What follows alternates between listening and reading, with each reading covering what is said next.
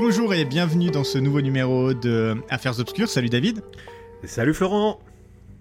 Comment ça va David Bah écoute, ça va. J'allais te poser la même question. Est-ce que est-ce que t'as est-ce que as regardé tes, chats du coin de l'œil cette semaine en te demandant si c'était des réincarnations de, dieux égyptiens ou pas?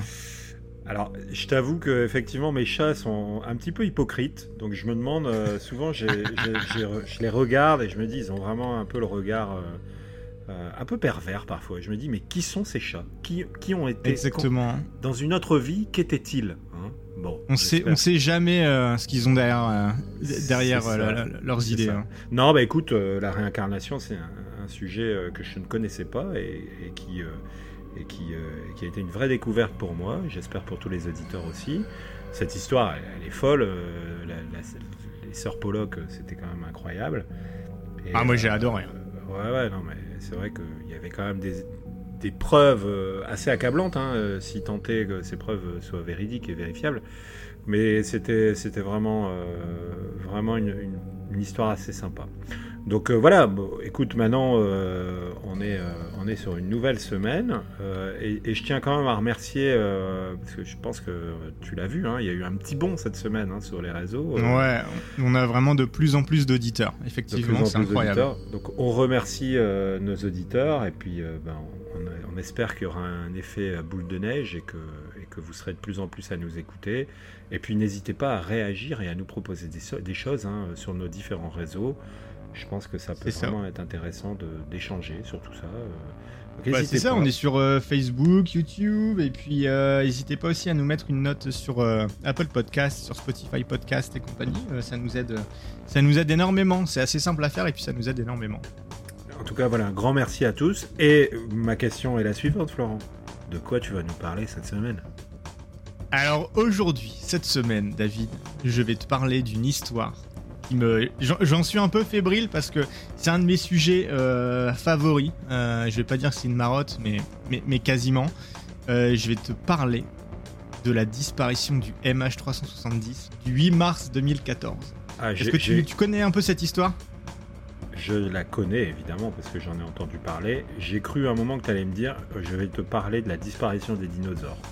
J'avoue j'ai un petit peu bloqué. Je me suis dit, une affaire obscure. Pour moi, c'était une météorite. Hein euh, ouais, tout était clair. Tout était clair. Ah bah, ça, peut être le, coup d'un épisode parce qu'il y, y, a plusieurs, il y a plusieurs théories là-dessus. Mais non, plusieurs théories. Mais bon, euh, effectivement, un peu moins obscur que, que, la disparition de cet avion. Je me souviens euh, de, de, cette disparition. effectivement, un truc de dingue.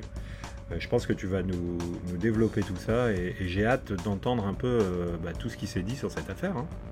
Bah écoute, bah, c'est parti. Donc déjà, pourquoi, est-ce que je veux faire cet épisode Pourquoi est-ce que ça, pourquoi est-ce que ça me, me, titille un petit peu cette histoire-là depuis tant d'années Bah parce qu'en fait, moi je trouve ça incroyable que quand depuis 2014, on peut faire disparaître un avion, qu'un avion puisse disparaître sans laisser de traces quand même incroyable quand tu sais à l'époque moderne où tout est tracé avec les téléphones, les GPS, les satellites. Euh, on, peut, on a des satellites qui sont capables de, regarder tout ce qu'il y a à un centimètre carré au sol quasiment. Euh, on, peut perdre un avion avec 300, enfin 200 et quelques personnes à bord. C'est incroyable.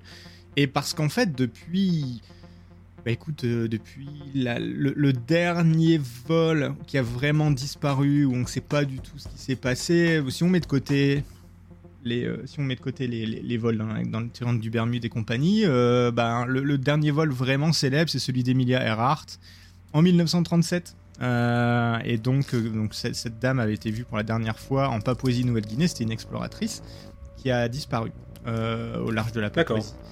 Et c'était en 1937. Ouais, c'est une super histoire aussi, qui, est aussi, qui est aussi un, un, peu obscure parce qu'on ne sait pas vraiment ce qui s'est passé au final.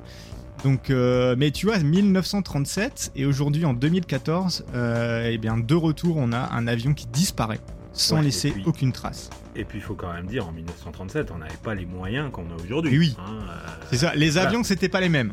Je te confirme, les avions. C'était pas les mêmes. Mais donc c'est ça. Et puis il y a aussi pourquoi ça m'intéresse? Parce qu'il y a énormément de théories. Alors j'en ai sélectionné quelques-unes parce que si on devait parler de toutes les théories, il faudrait cinq émissions. on va essayer de faire fitter tout ça dans une heure, comme comme on se disait juste avant d'enregistrer parce que ça peut être très très long. Et aussi parce que il y a des rebondissements dans l'enquête qui sont incroyables. Moi, ça me. Tu sais pas si des fois si c'est de l'incompétence, de la mauvaise foi, ou si c'est euh, si quelque chose qui est caché. Et du coup, bah ça laisse place à toute euh, à pas mal de théories. Donc c'est ça. Mhm. Bah écoute, je vais commencer par te présenter un hein. peu le vol. Bah c'est ça, je vais commencer par te présenter un peu le vol. Juste, euh, juste pour te situer un petit peu. Donc le MH370, c'est un vol qui est euh, entre Kuala Lumpur en Malaisie à destination de Pékin en Chine. Euh, et donc ce vol euh, précis, ce vol particulier, donc se, se, situait le 8 mars 2014. Donc la Malaysia Airlines, c'est une bonne compagnie aérienne, c'est une des plus sûres d'Asie. Donc tu vois, c'est pas une genre de compagnie aérienne que tu prends où tu as un petit peu peur, tu te dis oulala. Normalement, mm. non, c'est une compagnie qui est très sûre, elle est classée 5 étoiles par Skytrax. Elle est membre de l'Alliance One World. Donc, euh, l'Alliance One World, ça comprend British Airways, euh, American Airways et compagnie. Donc, tu sais, c'est quand même des, compagnies qui ont un peu pignon sur rue, on va dire. C'est des très bonnes compagnies. C'est safe, tout ça. C'est safe. Je veux dire, euh, voilà. ça n'a jamais été mis sur liste noire dans l'aviation. Et avant 2014, il y avait eu seulement deux crashs dans la Malaysia Airlines. Euh, pour un total de 134 décès. Le premier, crash, c'était en 1977. Et euh, le deuxième crash, c'était en 1995. Et donc depuis 1995, le matin du 8 mars 2014, il n'y avait pas eu d'autres accidents euh, aériens graves. On va dire, il y, a, toujours des petits accidents, des petites choses comme ça, mais, mais graves, jamais. Un petit, comment dire, s'il n'y avait pas eu la mort de de plusieurs centaines de personnes, euh, on, pourrait, on pourrait appeler ça une petite anecdote, mais quand juste après cet accident-là, la Malaysia Airlines a connu un autre accident, euh, qui est le MH17, qui a été abattu en juillet 2014 au-dessus de l'Ukraine par un missile d'origine russe. après, est-ce que c'est les Russes qui l'ont tiré? Est-ce que c'est l'Ukraine? Il y a... Bon, L'enquête a déterminé que c'est. Triste écho à notre, d'actualité. Hein. Tout à fait, tout à fait. Et puis, bon, voilà, à, ce qui semble, ça serait plus le côté russe qui serait, euh, qui serait en faute que le, que le côté ukrainien, mais bref, euh, c'est ça. Donc, euh, quelques mois après la disparition du MH370, bam, le MH17 qui est aussi abattu et qui fait plusieurs centaines de morts. Donc là, qui était parti de Amsterdam et la destination, je ne me rappelle plus, mais, mais c'est ça. Donc voilà pour un petit tour du, de la Malaysia Airlines et du vol du matin. Donc le vol du matin, ça se passe sur un Boeing 777-200 ER, euh, qui est immatriculé 9M MRO pour les personnes qui veulent en savoir un petit peu plus sur cet avion-là. Mais c'est un avion qui n'était pas très vieux. Il avait 12 ans au moment des faits. Et euh, donc, tu sais, un avion de 12 ans, c'est pas vieux là. Hein. Tu peux voler sur des avions qui ont, 25, 25 euh, ans facile là. Donc, il n'y a pas de c'est pas très très vieux. Et euh, le triple 200 c'est vraiment un appareil qui est ultra fiable. C'est un des plus euh, vendus euh, de, de, de long courrier. C'est vraiment un avion que tu vas retrouver partout. c'est le, le, concurrent de, de l'Airbus A350, en gros. Donc c'est les deux gros porteurs. Euh, les souls on board, comme on dit en aéronautique. Donc, combien de personnes avaient à bord? Il y avait 227 passagers plus 12 membres d'équipage, donc 239 personnes. La majorité euh, était euh, des Chinois. ensuite, on, avait aussi des Malaisiens, une cinquantaine de Malaisiens, plus tous les membres d'équipage malaisiens. Et ensuite, Français, Américains, Canadiens. Il y a eu un petit peu, après, un peu deux, trois de pas mal de de nationalités différentes. Mhm. Et aux commandes, on retrouve un pilote et un copilote. Donc le pilote, c'est Zahari Ahmad Shah. Il a 53 ans, il a 18 000 heures de vol. Donc il est très, euh, euh dire expériencé, très expérimenté euh, en, termes de, vol. Et euh, il a passé déjà 33 ans chez la Malaysia Airlines. C'est un peu un, un, cadre, on va dire. tu sais, c'est un bon c'est le un cas d'or de l'aviation, quoi. Hein. Exactement, exactement, on peut le dire comme ça. Et le copilote, euh, c'est un jeune de 27 ans, qui a, ça fait 7 ans qu'il est chez la Malaysia, donc c'est quand même pas mal, 7 ans chez la Malaysia. Et il s'appelle Farik Abdulhamid. Euh, et donc, euh, on va revenir un petit peu après sur qui étaient les pilotes et les copilotes, parce que c'est, ça va être intéressant, tu vas voir. Il, y a- il va, il va y avoir des petits, va, va y avoir des petits, des, des petits rebondissements. Donc ça, c'est la présentation euh, du vol. Donc, en gros, pour situer tout ça, le, le 8 mars 2014, si tu faisais le vol entre Kuala Lumpur et Pékin, ben en fait, tu serais euh, embarqué dans un avion qui est ultra fiable, avec un pilote, un copilote qui ont l'air très professionnels. Euh, et puis, et puis voilà, tu prendrais, tu prendrais l'avion. Donc, qu'est-ce qui s'est passé ce jour-là? On va y aller un petit peu au début heure par heure et ensuite jour par jour. Donc, euh, je t'ai envoyé la fois dernière une image un peu Oui, qui résume fait, les oui. premières minutes et les premières heures de vol. Hmm, Si tu veux bien reprendre, euh, Yes. reprendre ça, on va, euh, Je on va pouvoir. impeccable. Et bah, c'est impeccable. Et donc, c'est parti. Donc, le 8 mars 2014, à minuit 41, on a le décollage du vol MH370 depuis Kuala Lumpur à destination de Pékin. Et donc, le décollage, tout se passe euh, normalement. Et en gros, pour les 30 grosses premières minutes de vol, il n'y a rien de particulier. C'est un vol complètement normal. Il arrive à son niveau de croisière. Et puis, j'imagine qu'au bout de 30 minutes de vol, effectivement, ils doivent commencer à sortir. Tu sais, euh, comme quand tu fais un long vol, là, ils commencent à te proposer des boissons, des choses comme ça. Donc, euh, ça devait, euh, on devait être à peu près à ce moment-là. Euh, le, là où ça va se corser un petit peu, c'est qu'au bout de la 38e minute de vol, en gros, à la limite du contrôle aérien entre la Malaisie et le Vietnam, eh ben, on a euh, un transfert de responsabilité entre les contrôleurs malaisiens et vietnamiens. Du coup, les Malaisiens disent euh, aux pilotes euh, merci, contacte maintenant nos collègues du Vietnam, donc de Ho Chi Minh, et puis bonne nuit. Et donc là, on a le dernier contact radio au final du, euh, du vol, où le pilote ou le copilote vont dire à la TC eh bien bonne nuit, et ensuite ils vont quitter l'espace malaisien et ils vont quitter la fréquence euh, euh, radio. Euh, voilà, c'est le dernier contact qu'on a. Donc ça, c'est 38 minutes après le décollage. Et sur le, le plan que je t'ai envoyé, on est entre le point Igari et le point Butod. Donc, le plan qu'on euh, transmettra à nos auditeurs hein, sur euh, nos réseaux, c'est ça Tout à fait, tout Ouais. à fait, tout à fait. On va le transmettre sur Facebook et, euh, et puis bah, sur YouTube. Euh, à la limite, tu pourras le mettre aussi dans la vidéo. Euh, et donc, le, ce que tu vois là en rouge, le trait rouge, c'est le plan de vol qu'il aurait normalement dû suivre. Donc, il est parti de Kuala Lumpur. Il a pris la route R208. euh, et en fait, il a dû passer des waypoints. Donc, des waypoints en aéronautique, c'est un peu des. En anglais, ça veut dire des, bah, des points de navigation, en gros. Donc, c'est des points comme des routes que les avions suivent euh, avec leur, euh, leur outil de navigation pour aller d'un point A à un point B parce que sinon ça serait le chaos.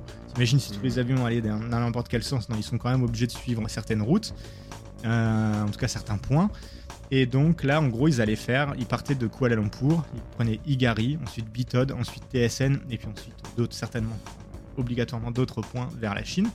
Là, entre Igari et Bitod, il y a le transfert de compétences entre euh, la Malaisie et le Vietnam. Et c'est à ce moment-là, entre les deux points, qu'on a le dernier contact. Et donc, à partir de ce moment-là, en fait, c'est terminé. Euh, ce qui est étonnant, c'est que euh, normalement, le, on le pilote aurait dû directement, en disant au revoir, contacter le Vietnam. Il l'a pas fait. C'est comment dire ça, ça- ça donne ça donne une petite marge de flou entre le moment euh, de la dispa- au, au niveau du moment de la disparition. Parce que D'accord, donc Les- là, les- là il, aurait dû, euh, il aurait dû dire au revoir donc, euh, à l'espace aérien précédent, enfin ce qu'il a fait d'ailleurs. c'est ça. Il l'a fait, mais il a pas dit, il a pas, il s'est pas annoncé à l'autre, au suivant.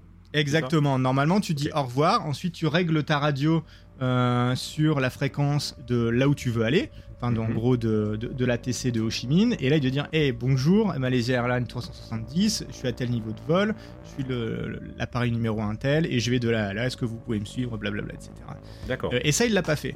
Et en fait, ça laisse un moment de flou parce que c'est pas normalement un, en gros les, les contrôleurs aériens vietnamiens, c'est pas à eux de faire le premier pas là-dessus. Donc en gros, les contrôleurs aériens vietnamiens, pendant quelques minutes, ils vont, ils vont voir l'avion sur leur radar et ils vont, ils vont s'attendre en fait à ce que le, à ce que l'avion leur, leur dise bonjour. Euh, sauf que c'est pas ce qui va se passer, donc déjà ça va laisser. En gros, il y a du temps qui va être perdu pour essayer de se dire tiens, il est où cet avion? Parce que ce qui va se passer après, c'est que le transpondeur il va être coupé. Donc les contrôleurs aériens ne vont plus voir euh, l'avion. Et comme les contrôleurs euh, du Vietnam n'ont pas eu le bonjour, et ben en fait, en gros, dans leur tête, c'est bah, ok, c'est la Malaisie qui gère. Donc, tu vois, en, en, gros, ça a été coupé à un moment qui est très précis, on dirait presque expressément pour que ça sème un peu le trouble dans ah bah tiens qui est-ce qui va s'en charger en gros tu ouais, si t'as pas clairement la responsabilité mm. euh, c'est euh, ah bah tiens c'est peut-être ceux d'après euh, qui vont plutôt le gérer. Donc officiellement avant de rentrer dans le te la technique de ce qui s'est passé donc à minuit à, pardon à 38 minutes après le décollage on perd le contact en gros avec le MH370 on n'a plus de radio et on n'a plus de points sur le radar des contrôleurs aériens. Les, contrôleurs aériens ne voient plus l'avion. Donc le 8 mars 2014 à minuit, à 1h30, euh, la compagnie aérienne Malaysia Airlines annonce avoir perdu le contact avec le vol MH370, euh, un peu moins d'une heure après son décollage de Kuala Lumpur. En fait, la compagnie Malaysia Airlines va attendre une heure après que l'avion aurait dû arriver à Pékin pour annoncer qu'ils ont perdu le contact. Euh, ça fait tard, ça, non? c'est très tard. c'est quand même assez tard. Bon, après, on, peut penser qu'ils sont en train de chercher que voilà, et puis c'est la nuit et compagnie, mais c'est très très très, tard. Euh, ensuite, le, Vietnam affirme que l'avion a disparu sur son territoire et commence les recherches à l'endroit où ils ont perdu le contact. Donc, entre, entre, les points, euh, les, deux points qu'on a cités tout à l'heure, Igari et Bitod. Euh, Ensuite, on a euh, deux traînées de carburant qui sont visibles en mer proche de l'endroit du dernier contact. Donc le Vietnam va envoyer des bateaux quand même pour aller, pour aller voir tout ça, bon, en sachant que c'est un endroit qui est très très fréquenté. Donc on va pas dire que c'est normal qu'il y ait des traînées de carburant, mais en tout cas c'est pas, c'est pas ultra inhabituel. Donc voilà. Hmm. Et le même jour, on apprend que deux passagers ont embarqué avec de faux passeports. Alors ça, c'est... Je, je, me demande comment ils savent que c'est aussi vite que ça a été que ces personnes-là ont embarqué avec de faux passeports, mais anyway. Euh, bon, ce qui va faire un peu sourire, si tout ça c'était pas tragique, c'est qu'ils vont montrer un montage photo qui est complètement pourri, en fait, avec une erreur au niveau des jambes. Euh, en gros, ils ont essayé d'imprimer sur grand format les photos euh, d'une des caméras de surveillance. Euh, sauf que du coup, ça a dû s'imprimer sur deux feuilles et ils ont mis les mêmes jambes à la personne A euh, et aussi à la personne B. Du coup, en gros, tu sais, les théories du complot, c'est oh regardez, ils ont essayé de mm. falsifier tout un tas de preuves. Euh, ça, c'est un, des trucs. Ils ont même pas été assez bons pour bien ça falsifier ça. Effectivement, peut-être qu'ils ont essayé de falsifier quelque chose. Sinon, on peut juste se dire bon, ils ont été, ils ont essayé d'aller vite, ils ont fait un truc un peu pourri là, mais. tout ce qu'on sait, c'est que c'est c'est des migrants iraniens qui tentaient de rejoindre l'Europe. Et à ce qui paraît, moi, je ne sais pas tout ça, mais le, fait de passer par l'Asie pour rejoindre l'Europe depuis le Moyen-Orient, c'est un bon moyen d'effacer certaines traces et compagnie. moi, ça me paraissait très étonnant quand j'ai appris ça. Mais à voir, c'est pas si étonnant. D'accord. Euh, bon, bah, c'est oui. c'est vrai que ça paraît tout à fait, euh, pas logique, illogique même. ouais c'est Bref, donc euh, ça c'est le jour vraiment, tu sais, les premières minutes, les premières heures après la disparition. Euh, l'avion il a disparu à cet endroit-là, bam, tout le monde va chercher là. Maintenant le dimanche 9 mars, le lendemain, euh, la Malaisie va enquêter sur une piste terroriste. Et bah oui, parce qu'en fait, on a perdu un avion, très soudainement. Donc ça peut être une possibilité. En plus, il y avait des passagers euh, qui ont embarqué avec des faux passeports et compagnie. Le FBI envoie des agents directement. Bon, ça c'est quand même assez étonnant. Ils sont ultra rapides. Genre un jour après, ils envoient des, euh, des, agents. D'autant qu'il y a que, il y a que, c'est déjà deux de trop, mais euh, il y, a que deux passagers américains dans le dans l'avion. Hmm. après, après l'avion, c'est un avion Boeing, donc d'une société américaine. Donc, c'est normal aussi que les États-Unis fassent partie de l'enquête, mais bref. Euh, donc il y a une version qui dit que c'est le premier jour, il y a une version qui dit que c'est le 20 mars, mais bref, en tout cas, ça va quand même très très vite. Euh, la Malaisie annonce quand même dès le lendemain que l'avion aurait fait un demi-tour.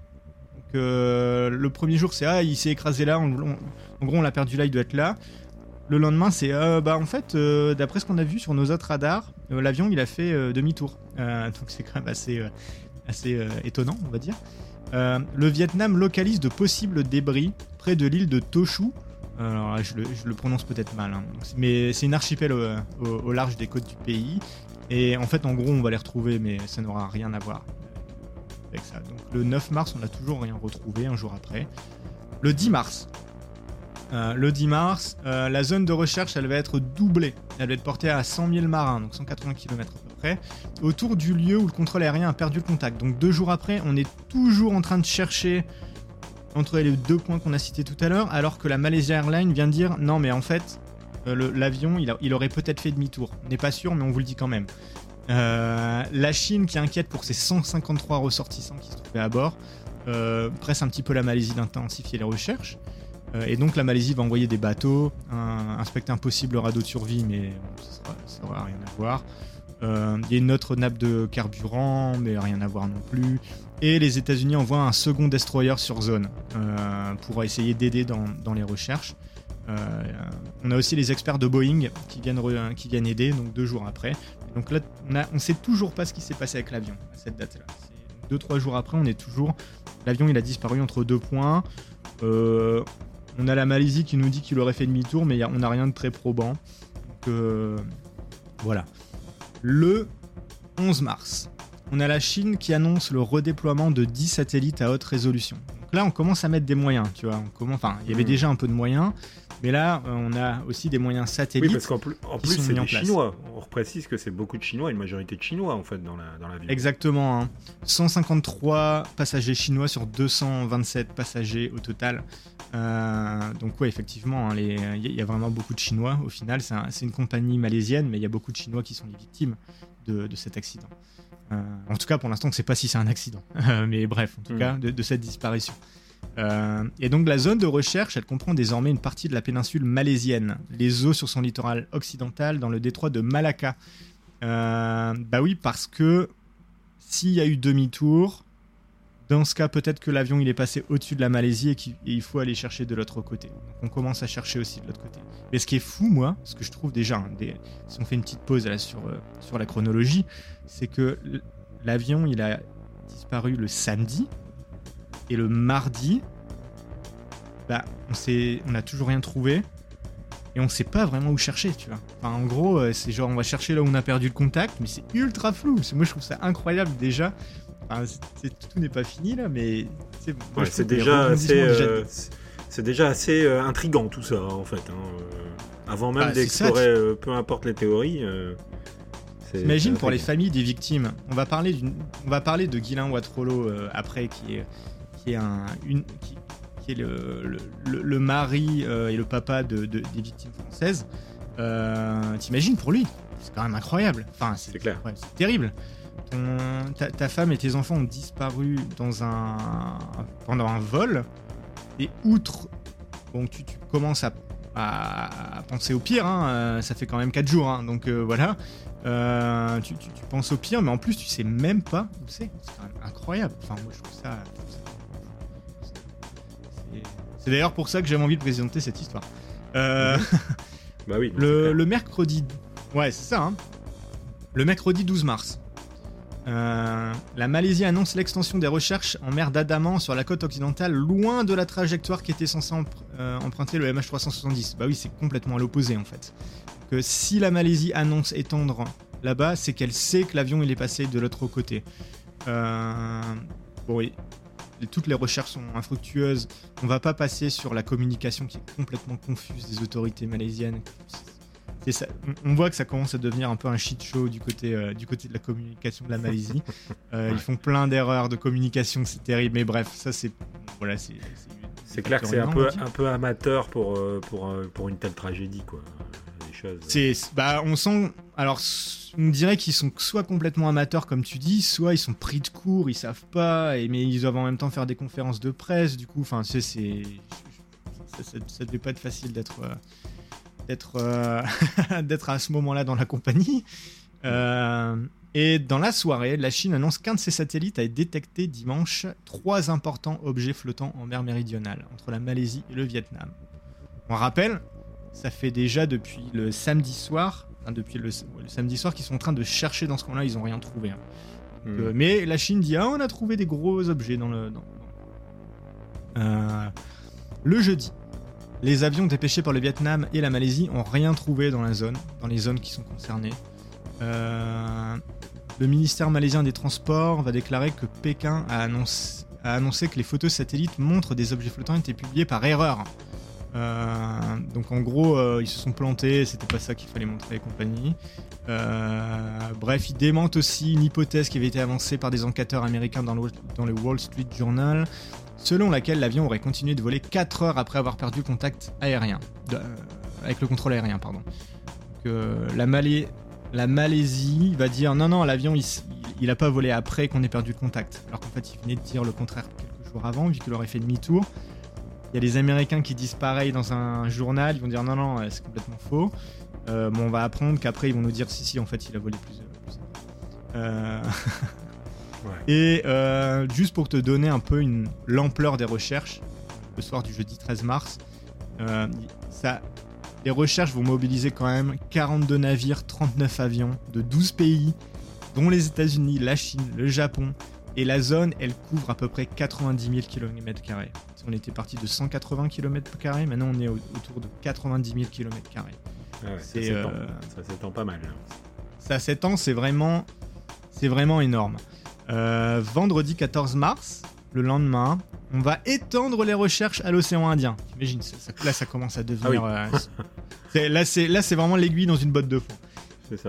alors on va, on va parler de pourquoi est-ce que ça s'est étendu à l'océan Indien, qu'est-ce qui fait qu'on a étendu ça à l'océan Indien, mais c'est parce que maintenant on commence à avoir la confirmation qu'effectivement l'avion il a bien fait demi-tour et en fait il a volé euh, il a volé euh, assez longtemps. Ça, on l'aura la semaine suivante. Euh, mais en tout cas, il y a déjà en interne des comment dire des indices, des faisceaux d'indices qui disent en fait non, c'est pas c'est plus entre la Malaisie et le Vietnam qu'il faut chercher, mais c'est bien plus loin. donc c'est ça. L'USS Kidd, l'un des deux destroyers américains qui participent aux recherches, transite par le détroit de Malacca en route pour l'océan Indien et euh, ces navires, à la base, ils étaient dans le golfe de la Thaïlande, mais ils vont se redéployer dans le détroit de Malacca parce qu'il y aurait des preuves comme quoi l'avion serait passé par là. Euh, donc après, il se passe plein de trucs le vendredi 14. Euh, vendredi, samedi, dimanche, les recherches continuent. Et le lundi 17 mars, c'est là où on a des confirmations que les données ACARS qui ont été recueillies permettent d'affirmer que l'avion a changé de cap à mi-chemin entre la Malaisie et le Vietnam, entre les deux points qui nous intéressaient tout à l'heure. En fait, on a la confirmation qu'il y a eu un demi-tour qui a été effectué. Euh, et que l'avion a volé, tiens-toi bien, pas pendant 4 heures comme le disait le Wall Street Journal, enfin en tout cas une personne dans le Wall Street Journal, mais pendant près de 7 heures. C'est énorme. Donc en gros, 7 heures, c'est à peu près le, le kérosène hein, que l'avion avait en soute. Donc, euh, à voir, l'avion aurait continué jusqu'au bout. Si, on devait se représenter 7 heures de vol, en fait, ça ferait euh, à peu près euh, mon voyage jusqu'à Montréal, quoi. Même, plus long. Même plus. Même, plus long. Même plus long, hein, parce que c'est. Je sais pas, Toronto, quoi. C'est ça, c'est après la disparition. Donc 7 heures, 7 heures, de, 7 heures de vol, c'est en plus après la disparition. Du coup, avant ça, t'as le décollage qui consomme beaucoup de kérosène, t'as la montée initiale, enfin, tu sais, t'as tout ça. Et on imagine, mal que, on imagine mal qu'un avion euh, vole 7 heures sur une, distance qui est, qui est, folle, quoi, du coup. 7 heures, euh, ah bah sans, et, sans que ce soit repéré par. Euh, enfin, tu vas peut-être nous en parler, mais j'imagine que ça a dû être repéré, peut-être, par quelqu'un, par quelque chose. Parce que Alors, 7 heures. Alors ça a été repéré effectivement à certains endroits, mais comme tu, mais ce qui est le, plus étonnant, c'est que comme par magie, on va dire, on va en parler après, mais comme par magie, tous les radars militaires, primaires et compagnie, ils ont soit eu des, défaillances, ou ils étaient éteints, ou euh, ce, soir-là. Et l'avion a traversé sept pays différents. C'est quand même ultra étonnant qu'il n'y a aucun des pays qui a, qui a, capté quoi que ce soit. C'est clair. Euh, et ou qui est prêt à partager les données de ce qu'ils ont capté. Parce que souvent, on va le voir, ils ont capté, mais en fait, ils veulent pas partager les données. Donc après, tout ça, ça repose sur des, annonces, mais, mais rien de, tangible, on va dire, vraiment. Hmm. Donc, euh, ça. Donc le lundi, on apprend ça. Et comme on apprend ça, et ben en fait, les soupçons vont commencer à se porter sur les pilotes. En gros, comment un avion aurait pu faire un demi-tour aussi propre quand tu regardes la carte, et puis ensuite on va parler de l'itinéraire qu'il a pris, mais en gros il fait un beau petit demi-tour, il suit les frontières, il remonte, et puis ensuite il redescend, et puis ensuite il vole 7 heures en ligne droite jusqu'à la fin. C'est volontaire. En fait, on quoi. commence à se sent dire- que c'est volontaire.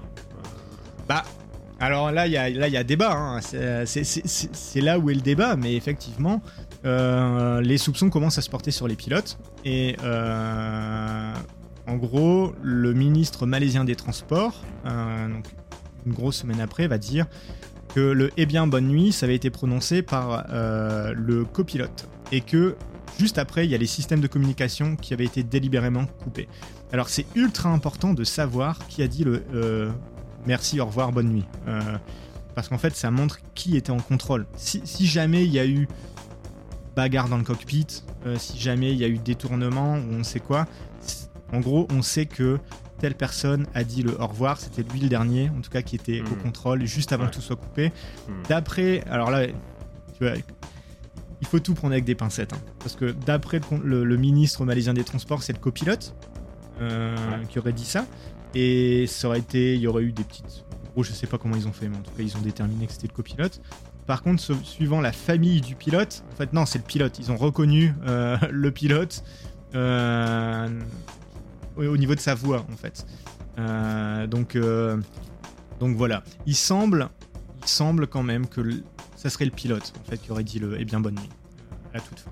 Ça aurait été le pilote qui avait 33 ans et 18 000 heures, enfin 33 ans d'expérience dans la Malaysia Airlines et 18 000 heures de vol qui aurait dit le Eh bien, bonne nuit. C'est ça. Ensuite, quoi te dire le lundi 17 mars toujours Euh, Si le lundi 17 mars, on commence à en savoir un petit peu plus sur euh, un peu ce qui s'est passé après le Eh bien bonne nuit. Donc, euh, ce qui s'est passé après, après ça, 14 minutes après la fermeture du système à Cars, c'est le transpondeur aussi qui a été coupé. Et l'avion s'est évanoui des écrans radar civils. Donc, le transpondeur, est-ce que tu sais ce que c'est le transpondeur? Le transpondeur, bah, c'est pas, euh, ouais, c'est pas une espèce de radar ou je sais pas, un truc dans le genre quoi.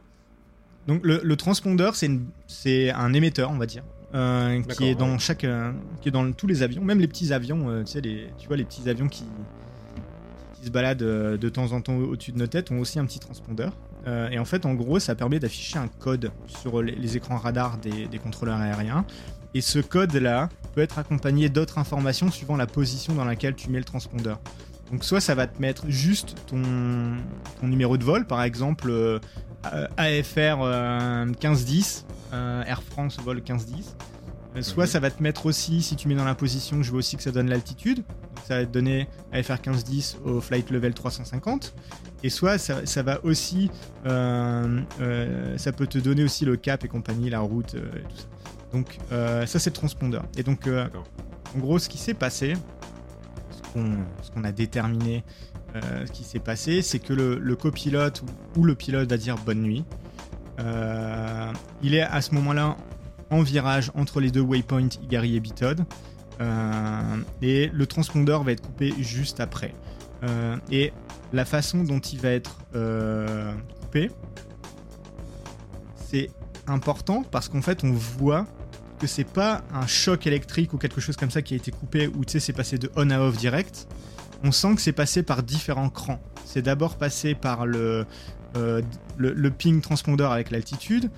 Ensuite, c'est passé avec le ping transpondeur sans altitude. Et ensuite, c'est passé plus de ping transpondeur, plus d'altitude. Tu sais, donc on sent qu'il y a eu des crans qui ont été, euh, qui ont été Mmh, passés. donc ça veut dire que c'est manuel, en tout cas. C'est pas euh, un reboot système ou tu sais, ou quelque chose comme ça. Là, on sent que c'est euh, c'est une action humaine, euh, on va dire.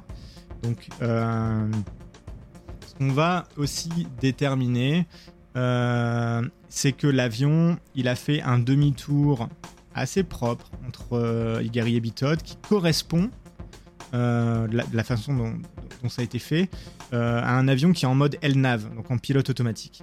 Tu sais, si tu prends les commandes d'un avion avec tes mains là, ton, ton virage il va peut-être pas être précis. Tu sais, il va peut-être être un peu saccadé et compagnie parce que tu sais, tu vas corriger, tu vas, tu vas tourner et compagnie. Si tu appuies sur les boutons de ton pilote automatique pour changer de cap, bah lui, l'avion, il va faire un truc méga propre. Euh, par contre, c'est un, virage qui est ultra sec à 35 degrés euh, et qui serait en ligne directe vers l'aéroport le plus proche. Euh, donc, si on regarde la carte que je t'avais envoyée, vois qu'au niveau du point numéro 3 à peu près, en fait, il y a, l'aéroport de Kotabaru. il va passer pile au-dessus. Donc on peut imaginer, donc là, on, ouvre, des hypothèses, hein. bagarre dans le mhm. cockpit, ou problème technique ultra grave et compagnie, hop, déroutement vers l'aéroport le plus proche, c'est ce qu'un pilote ferait. Il irait directement vers Kotabaru.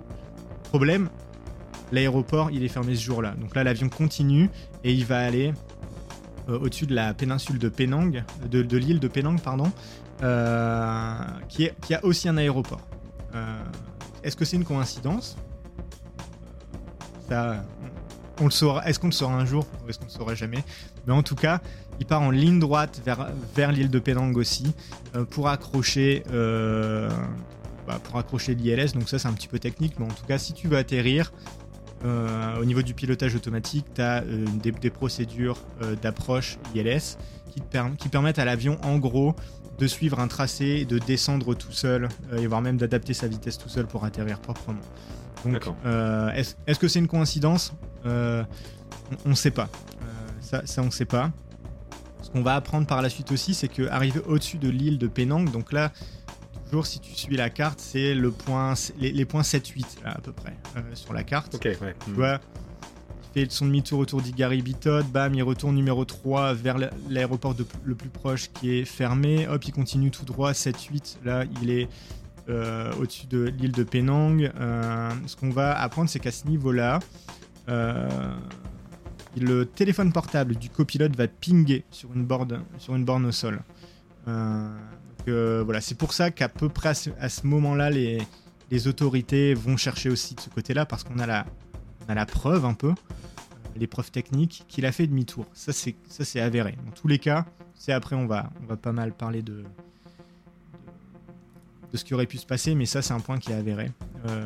L'avion a bien fait demi-tour, il a bien survolé la Malaisie sur ces points-là et on a le ping du copilote. On a la preuve quand même que le copilote avait fermé son téléphone au début. Est-ce qu'il a allumé? Parce que situation d'urgence, si vous voulez communiquer, tous les systèmes étaient down On ne sait pas. Euh, mais en tout cas, c'est une preuve, comme quoi l'avion était bien là. Euh, moi, ce qui m'étonne quand même, c'est qu'on n'a aucun ping des passagers. Euh, tu sais, tu as quand même 239 personnes à bord. Le seul ping que tu as, c'est le ping du copilote, pas ceux des passagers. Pour moi, je trouve ça quand même assez étonnant effectivement. Ouais. Hmm. Parce qu'on se je pense que toi et moi, on sait ce que c'est là. Euh, quand tu prends l'avion, on te demande de mettre l'avion en mode avion, mais je pense qu'il y a une personne sur deux qui le fait pas. Oh, oui, euh, il y a toujours quelqu'un qui oublie, ça c'est sûr. Exactement. Donc euh, voilà. donc, preuve qu'il y a une coupure électrique totale. c'est qu'il n'y a plus de ping à car, il n'y a plus rien. L'avion, il est complètement fantôme, si tu veux. Euh, il est plus sur aucun radar, à part les, radars vraiment primaires, là, tu sais, qui te, disent, ah, tiens, il y a un objet, mais tu sais pas ce que c'est cet objet, les radars militaires et compagnie. Euh, donc il n'y a plus aucun message qui est reçu ni envoyé par l'avion pendant près d'une heure, mais ensuite il y a un rétablissement électrique à 2h25. Euh, il y a un logon request et des pings toutes les heures après qui sont faits automatiquement pour envoyer des des messages. Donc ça c'est un élément qui est assez important dans l'enquête, c'est ce qui va permettre en fait. C'est les fameux messages euh, Inmarsat, les fameuses données Inmarsat. C'est ce qui va permettre de savoir qu'en fait l'avion il a continué son vol pendant près de 7 heures. C'est que au final, euh, la société Inmarsat, qui est une société de télécommunications qui gère des satellites et compagnie, va dire non non mais nous on a reçu des pings de l'avion pendant encore 7 heures. Parce que ce qui va se passer, c'est que l'avion, en gros, un avion peut communiquer de différentes façons, euh, avec de la radio et tout ça, et en fait, en dernier recours, avec, des, avec des, une communication satellite. C'est vraiment en dernier recours parce qu'en fait, c'est la façon la plus chère de communiquer. Donc, il faut vraiment, si tu veux, que la, la, la radio de gauche tombe en panne, la radio de droite tombe en panne, et la radio centre tombe en panne. Euh, pour qu'ensuite on bascule sur le satellite parce que ça coûte cher. Euh, donc, c'est comme ça qu'on a réussi à avoir ces, euh, données-là. comme tu sais, un, avion, ça peut voler sur un seul réacteur.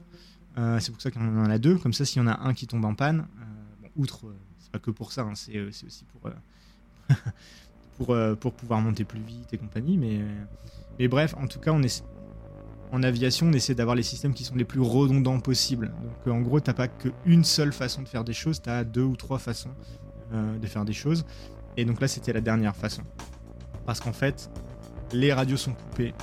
Euh, donc les messages automatiques à Cars peuvent être envoyés par la radio. Donc ça va, en gros, ça va, l'avion va se connecter au satellite pour essayer de faire ça. Et c'est comme ça qu'il va y arriver.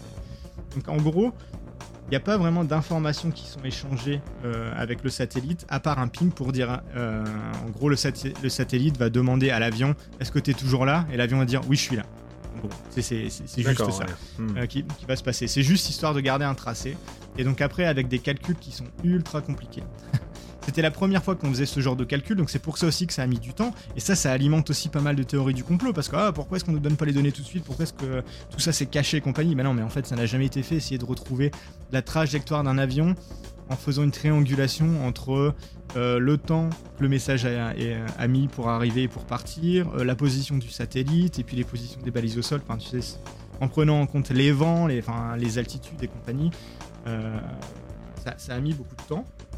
Et tout ça, ça a fait que, en gros, ça a donné un peu une trajectoire à l'avion qui fait que l'avion serait allé ensuite en ligne droite à l'ouest, euh, à peu près 2000 km des côtes euh, de l'Australie. Imagine, c'est ultra loin. Départ du Malaisie vers euh, Pékin et en fait au niveau du Vietnam, demi-tour, retour.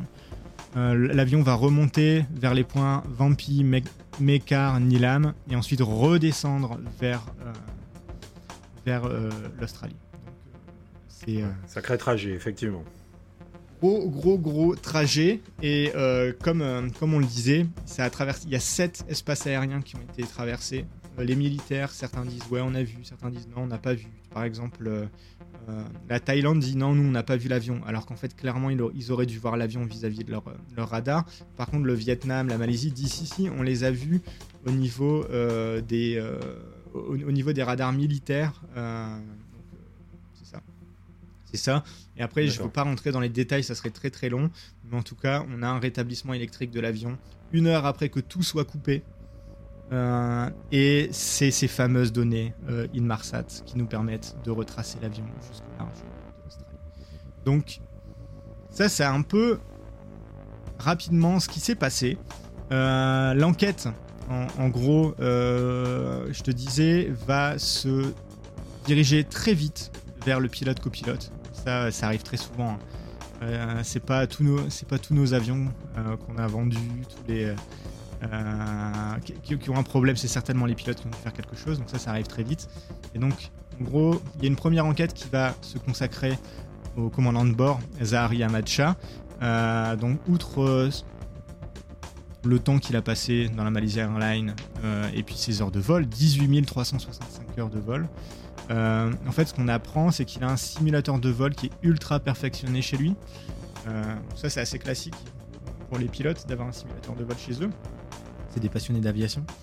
Euh, par contre, ce qui est un peu atypique, on va dire, euh, c'est qu'il a, c'est qu'il est ultra perfectionné. Il a acheté des pièces, qu'il a modifiées, qu'il a, euh, en gros, il a été méga loin sur, ça.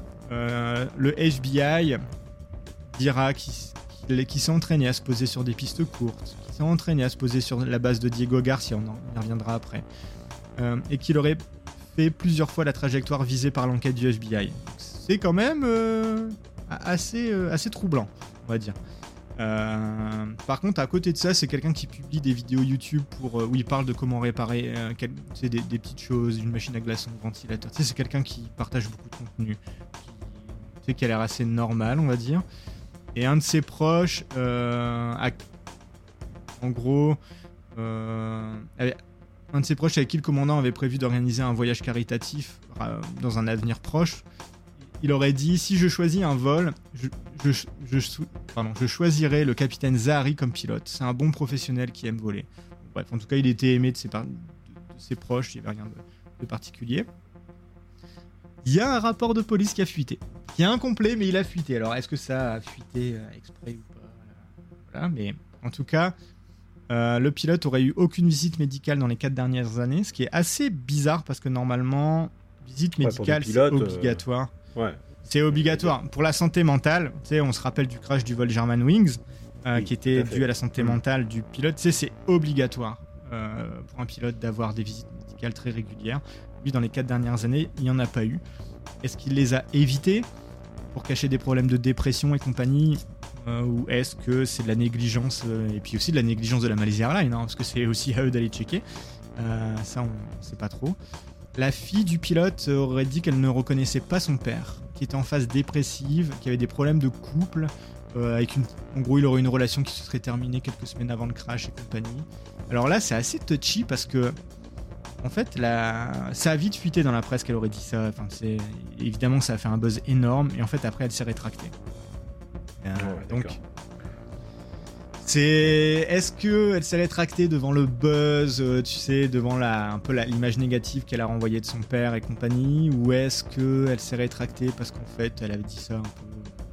Ça c'est pas vraiment savoir, mais en tout cas à aujourd'hui elle s'est toujours rétractée. Pour elle son père était totalement. Hmm. C'est ça. Euh, Bon, la sœur du commandant de bord euh, pense pas que son frère aurait fait ça. Ça, je le dis parce que dans un des livres de Florence de Changy, on en parlera après, des... pour aller plus loin, je me suis mis une petite section pour aller plus loin, pour que nos auditeurs, s'ils ont envie d'aller lire des livres. Euh, Ouais, super, mais en tout cas. Flo- Florence de Changy, qui est une, une autrice qui a, qui a écrit sur ce, sur, sur- sur ce phénomène, sur ce, cette disparition, euh, prend ça un peu comme, un, comme une preuve. Euh, moi, je trouve que c'est un peu faible hein, que la sœur dise Oh non, mon frère, il aurait pas fait ça. tu, sais, tu sais jamais. Ouais, c'est ouais, l'argument, euh, il est pas terrible. Ouais, l'argument, bon. Euh, ce qu'on sait aussi, c'est qu'il était politiquement dans l'opposition. Euh, il soutenait Ah. le chef de l'opposition qui était en prison. Après, si tous les pilotes qui étaient dans l'opposition politique s'amusaient à dérouter des avions, bon, je pense qu'on le saurait. hein. Mais, mais bon. Ouais, j'arrive toujours pas à comprendre ce qui aurait, en quoi c'est lié, mais voilà. Euh, bref, ça c'est pour le pilote. Donc le, le- le pilote, au final, c'est vraiment, ça a l'air d'être quelqu'un de vraiment normal, passionné par son métier. Euh, voilà, il y a quelques petites phases d'ombre, mais tu sais, il n'y a pas de gros trucs euh, choquants. Enfin, et encore une fois, il y a pas mal de choses qui sont dites, mais on n'a pas les preuves. Et ça, c'est gênant.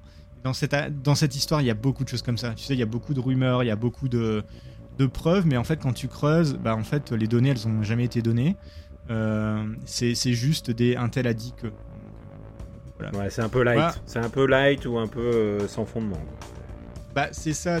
Sais, je pense qu'il faut essayer dans, dans toute enquête un peu de, de, de décorréler. Tu sais, t'as les faits, t'as les déductions qui peuvent être faites à partir des faits, et puis après, t'as les hypothèses. Enfin, tu sais, et là, là, dans les faits, bah, dans les faits, t'as pas grand chose.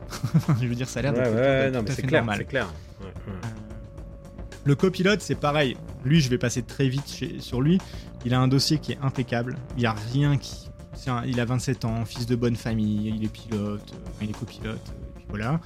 Euh, la seule chose, un peu, la petite tâche à son dossier, c'est que en 2011, il a invité plusieurs femmes dans le cockpit. Euh, Il n'y a pas eu d'accident. Euh, Elles ont passé 1h15 de vol en- avec les pilotes. Elles ont posé avec des photos. Bon, il y a. Ils ont, Il y a un peu gros, crâné, il y a- quoi. Il y a un peu crâné. Ouais, il a un peu fait son mec. Tu vois, il a un peu fait son. Allez, euh, allez, venez dans le cockpit et tout, je suis pilote. Bon, on en ferait, on en Euh, ferait tout autant. hein. Peut-être, peut-être. C'est peut-être pour ça qu'on n'est pas pilote. Euh, le, Daily Entertainment News en Australie a retrouvé un mannequin, euh, une des mannequins qui avait été dans le cockpit. Et en gros, ce qu'elle a, annoncé au, journal, en gros, elle disait, ouvrez les guillemets, euh, quand j'ai réalisé que c'était exactement le même pilote que j'avais rencontré et que j'avais été dans le cockpit avec lui pour faire des photos, j'ai trouvé cela tout à fait choquant. Elle va ajouter tout au long du vol, ils nous ont parlé et ils nous ont fait fumer. Je ne pense pas qu'ils étaient autorisés à le faire. Donc, ma chère Jondi Ross, euh, elle s'appelle comme ça, me- la, mannequin, je te confirme qu'effectivement, euh, t'as pas le droit de fumer dans un avion et je pense encore moins dans un poste de pilotage. Euh, donc, euh, Ah ouais, c'était quand même un peu, ouais, un peu limite. Hein. Ouais, c'était très très très limite. et c'est. comment dire voilà, c'est la seule tâche qu'il y a au niveau du copilote, donc rien de très. On va dire, enfin, si, c'est très grave en fait, mais, mais on va dire rien qui pourrait expliquer cette disparition. Euh, comme, on, comme, on, dit, bon, il a voulu faire un petit peu son, mec, et puis voilà. Euh, je pense qu'il s'est fait un petit peu mousser, et puis, puis voilà. Donc en fait, au final, l'enquête au niveau des pilotes, pilotes copilotes, il n'y a rien de très concret quand tu creuses vraiment euh, là-dessus. Il y a ce qu'on va trouver par la suite. Euh, donc euh, les radars militaires, ça j'en ai parlé. Le ping au sol, on en a parlé. Les, données de Marsat, on en a parlé. C'est ça qui nous amène au, large de l'Australie. on va trouver qu'il y a eu des sauts de fréquence sur les messages ACARS au niveau des balises au sol, des sauts de voltage. Alors ça c'est ultra technique. mais en, en, gros, quand l'avion était au sol encore à Kuala Lumpur, l'enquête a démontré qu'il y aurait eu des sauts de voltage. Euh, est-ce qu'il y aurait eu un souci électrique euh, qui, aurait déjà pu être trouvé dès le, dès le sol? Ça, fait partie des choses, tu sais, qui pourraient peut-être expliquer, bah tiens, il y a eu une coupure électrique totale de l'avion, euh, dépressurisation, tout le monde est mort, et puis ensuite l'avion a continué sa route. Peut-être. ça, on y viendra après dans les, dans les différentes. Il y a des débris qui ont été trouvés, 18 mois après les premiers, euh, sur une plage de, Madagascar. En gros, il y a eu 25 débris qui ont été retrouvés. Euh, on peut dire seulement, et en même temps c'est quand même, c'est quand même beaucoup, 25, c'est pas juste un, euh, dont un flaperon qui est ultra important dans l'enquête. Et puis après, il y a plein d'autres trucs comme un, contour de plastique. Tu sais, sur ton siège là, euh, t'as un écran, et ben tout autour t'as un truc en plastique. Et ben en gros, il y, a cette partie-là qui a été trouvée. Mhm. Euh, il y a une autre partie du, flaperon qui est juste à côté qui a été retrouvée aussi. Il y a euh, bref, il y, a plusieurs choses qui ont été retrouvées. Et en fait, tous ces tous ces morceaux, ils vont être classés en fait. comme est-ce que c'est avéré, c'est-à-dire que le numéro de série qui a sur le qui a sur la pièce elle match le numéro de série qu'il y a sur l'avion. Donc là, on est sûr que c'est l'avion. Euh, très probable. Euh, en gros, le il n'y a pas de numéro de série, euh, mais il n'y a aucune pièce qui manque dans l'aéronautique, à, l'exception du Malaysia Airlines. donc en gros, c'est quasi sûr que c'est lui, sauf qu'en fait, c'est pas, genre on peut pas le prouver. Il n'y a pas a pas exactement le, numéro de série qui le, qui le prouve. Ou alors c'est probable. Donc là, par exemple, c'est le numéro de série fait partie des pièces de la Malaysia Airlines mais pas forcément de sa avion, mais en tout cas, tel numéro de série, effectivement, ça fait partie d'un lot qui avait été vendu à la Malaysia Airlines. Et du coup, bah là, on a retrouvé ça, donc c'est certainement quelque chose de la Malaysia Airlines. Mais, est-ce que ça fait partie de cet avion-là? Mystère. Euh, il y a un truc à noter, c'est qu'il y a une des pièces qui montre un petit point de brûlure. Trace d'incendie euh, en vol ou au crash. Euh, on sait pas trop. Alors la trace de brûlure, c'est vraiment pas une grosse trace de brûlure. Tu sais, tu t'as l'impression que c'est plus quelqu'un qui a mis un briquet, tu sais, sur une euh, sur un truc en métal, ça a fait un peu, ça a noirci un petit peu une un petit morceau, mais tu sais, c'est pas la pièce, elle est pas complètement noire, déformée. Euh, enfin, hmm. c'est vraiment une toute petite trace de brûlure. Euh, et donc, voilà, depuis 2014 et tout ce que je viens de te dire, il y a rien de ultra probant. Il y a en 2018 Ocean Infinity, qui est une société ce genre d'entreprise, c'est incroyable. C'est des, sociétés d'aventure au final. en gros, ils, recherchent des épaves sous-marines. Euh, moi, j'adorerais une fois faire partie de, ah de ces épopées là. Ça doit être incroyable. c'est vrai que euh, voir, un, un, euh, bateau ou un avion sous la flotte, ça doit être. ah, ça doit être fou. Ouais, ça doit être fou. Ça doit être fou de découvrir, de chercher, de découvrir. Et en fait, en 2018, ce qu'ils ont fait, ils ont dit, bah nous, on va le chercher. On a, on a le matériel pour, ils sont ultra bien équipés. Euh, et en fait, on va le faire gratuitement. Sauf que si on trouve, on va être payé. Donc en gros, c'est ce qu'ils vont faire. Ils vont chercher 90 jours dans la zone de recherche prioritaire. Euh, malheureusement, sans résultat. Ils vont jamais rien trouver. Il euh, y a. Comment dire Il y a il y a eu beaucoup de moyens pour investiguer. Par contre, ce qui a été découvert par la suite, c'est que, en fait, Ocean's Infinity, eh ben, ils avaient aussi d'autres euh, d'autres euh, recherches prioritaires dans ce coin-là. Donc ça les arrangeait pour se faire un peu de pub et compagnie, de dire on va le chercher, sauf qu'en fait ils avaient déjà prévu de chercher mais autre chose dans ce coin-là. Et parfois ils, éteignaient aussi leur genre de transpondeur. Je sais pas si ça s'appelle comme ça euh, pour les navires, mais bref, des fois, en fait, ils étaient plus captables sur, le, sur, sur la mer, donc ils devaient faire des trucs, tu sais. Ouais, euh, un peu, donc ça aussi, euh, ouais. Ils étaient sur d'autres d'autres DOS, en fait, euh, je pense. Ouais, c'est ça. hein. Donc, euh, bon, est-ce qu'ils ont fait ça pour se faire de la pub et compagnie? On saura pas trop, quoi, mais voilà. Euh, donc, ça, voilà, ça fait le tour un petit peu des, de l'enquête, des recherches, des trouvailles et compagnie. Il y a, il y a deux, trois petits trucs qui sont un peu intéressants à noter quand même. Il y a un bateau chinois qui avait trouvé quelques jours euh, après qu'on étende à la zone de recherche au large de l'Australie, qui avait entendu le bruit des boîtes noires. Parce que tu sais, les boîtes noires, donc les boîtes noires, c'est les enregistreurs euh, de vol audio euh, ou des données techniques. Il y en a deux, soit l'audio de la cabine, enfin du cockpit, et on entend un peu la cabine, soit aussi les données techniques de l'avion pour savoir exactement ce qui s'est passé. Quand tu as un crash aérien, on dit toujours il faut retrouver les boîtes noires, bah effectivement, parce que comme ça, ça nous permet d'apprendre qu'est-ce qui s'est passé dans le cockpit et qu'est-ce qui s'est passé au niveau des commandes de vol, euh, au niveau des instruments de vol aussi. Euh, donc euh, il y a un bateau chinois qui les, trou- qui les cherchait dans la zone au large de l'Australie et qui aura entendu des bips. Sauf qu'en fait, ce qu'ils vont dire après, c'est Ah non, désolé, on n'a pas enregistré ça sur nos bornes. On, est, on est désolé. Ça, c'est un premier truc assez étonnant, on va dire, dans les recherches. Il y a un bateau australien aussi. Euh, exactement la même chose. Il va trouver le bruit de la boîte noire, sauf que quel- quelques jours après, il va dire Ah non, désolé, le bruit venait de mon propre bateau. C'est genre. Cette affaire Ouais, et cette enquête, c'est plein de trucs comme ça. En fait, c'est comme si moi, là, maintenant, j'avais euh, genre mon téléphone qui bipait. Et je dis, ah bah, en fait, c'est peut-être le MH. euh, Ah bah non, c'était mon téléphone. Excusez-moi. Ah ouais, non, désolé, c'était. Désolé. Et puis tu sais, tu le dis, au... tu le dis au monde entier, et puis après tu te rétractes avec des avec des trucs qui sont complètement euh, lunaires. tu sais. C'est donc bien sûr que ce genre de choses, soit c'est de l'incompétence, soit ils essaient de cacher quelque chose, mais en tout cas, ça va pas dans le sens de euh, rassurer un peu tout le monde sur ouais ouais le truc il est carré, c'est pris en main, et puis tu sais. Non, non, tu sais, ça fait vraiment bordélique. Tu sais, t'imagines le bateau australien, on a capté un truc, et puis quelques jours après, euh, ah non, désolé, en fait, c'était notre propre bateau qu'on a capté. C'est genre, c'est n'importe quoi.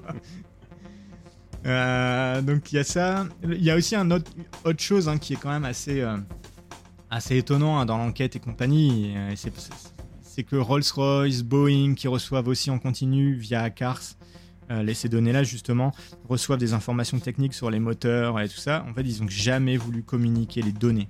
Euh, tu sais, ils veulent bien communiquer les résultats de leurs enquêtes et tout ça, mais jamais les données. Tout comme Inmarsat, ils n'ont jamais communiqué les données.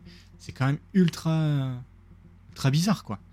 Ouais. Pour, pour des questions de sécurité, comme ils disent. C'est des questions de sécurité, sinon on pourrait venir hacker. Elle a bon dos, la euh, sécurité. données. Elle a bon dos. ouais. Ouais, c'est quand même, il y a quand même 239 personnes qui ont disparu. Enfin, tu sais, je veux dire, Bah, pour, les familles, assez- pour les familles, c'est dur, quoi, j'imagine. euh, bah de- c'est ça, c'est pas facile, C'est compliqué.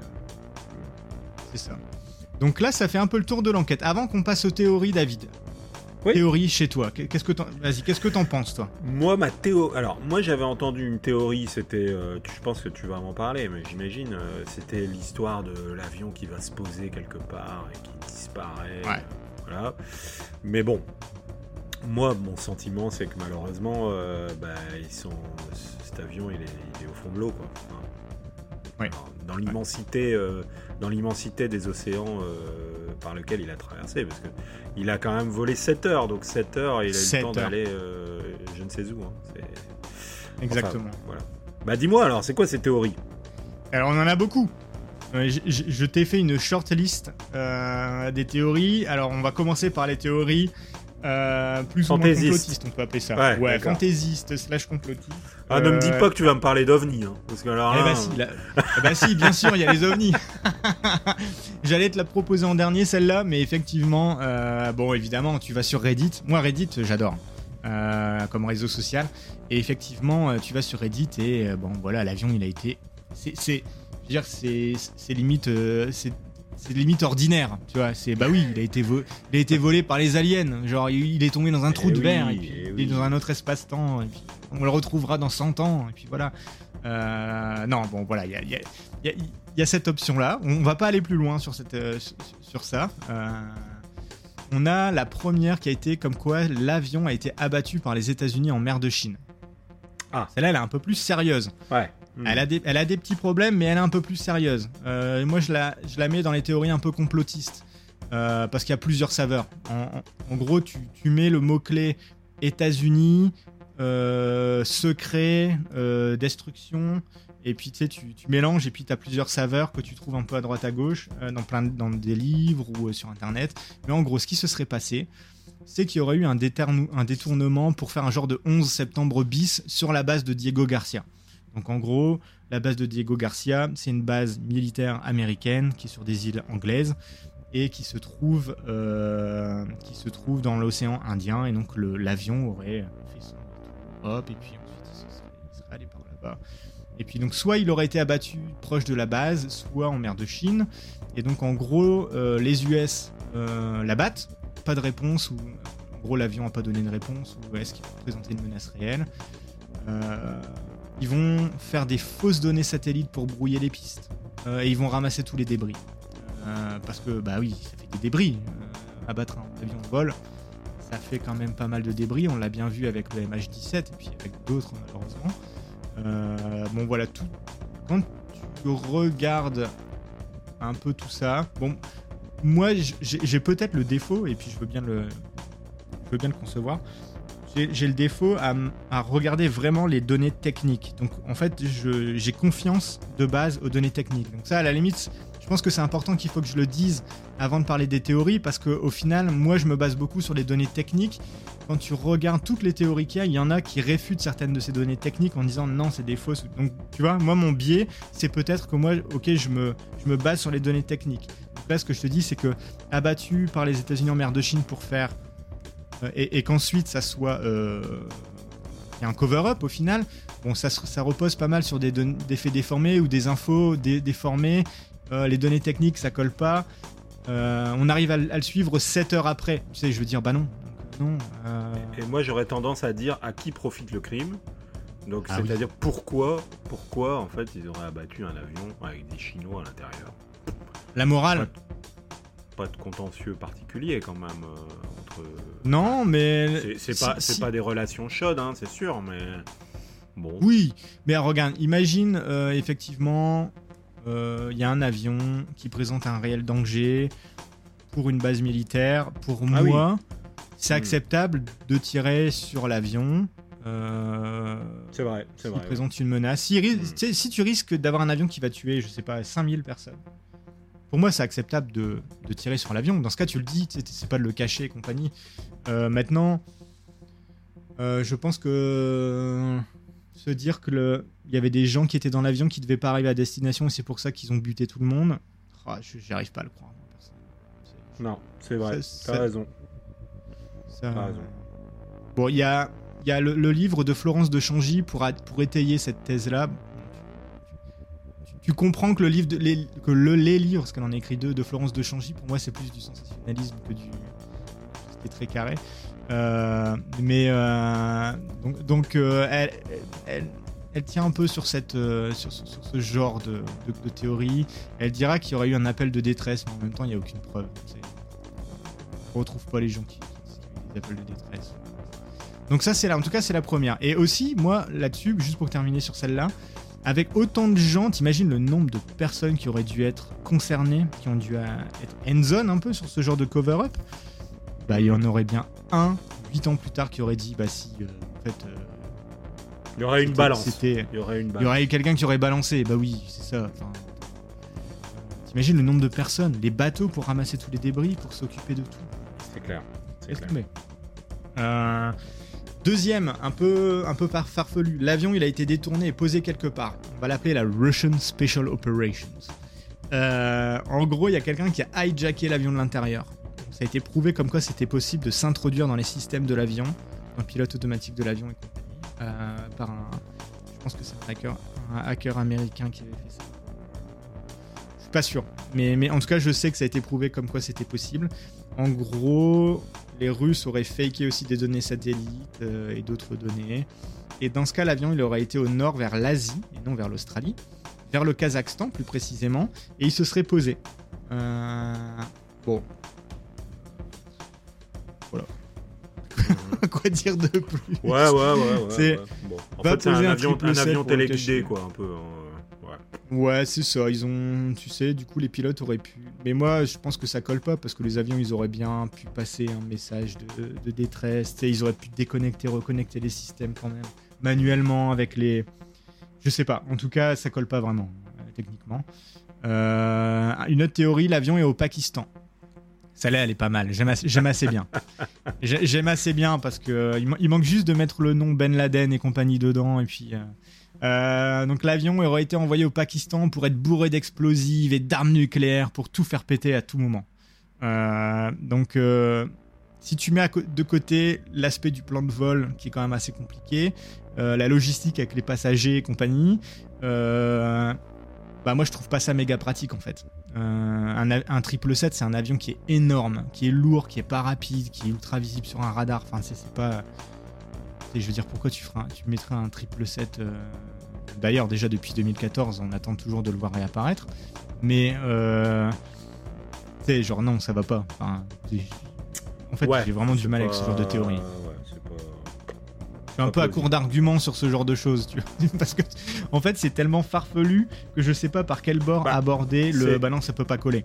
En fait, c'est une théorie qui a été sortie de la tête d'un complotiste, quoi. Voilà, point. Ouais, ça ressemble pas à... En gros, il n'y a, pas vraiment beaucoup de, de preuves euh, là-dessus, à part le fait qu'effectivement, l'avion, on sent qu'il a été piloté quand même, à moins que ce soit du hasard, mais dans ce cas, c'est du hasard de fou.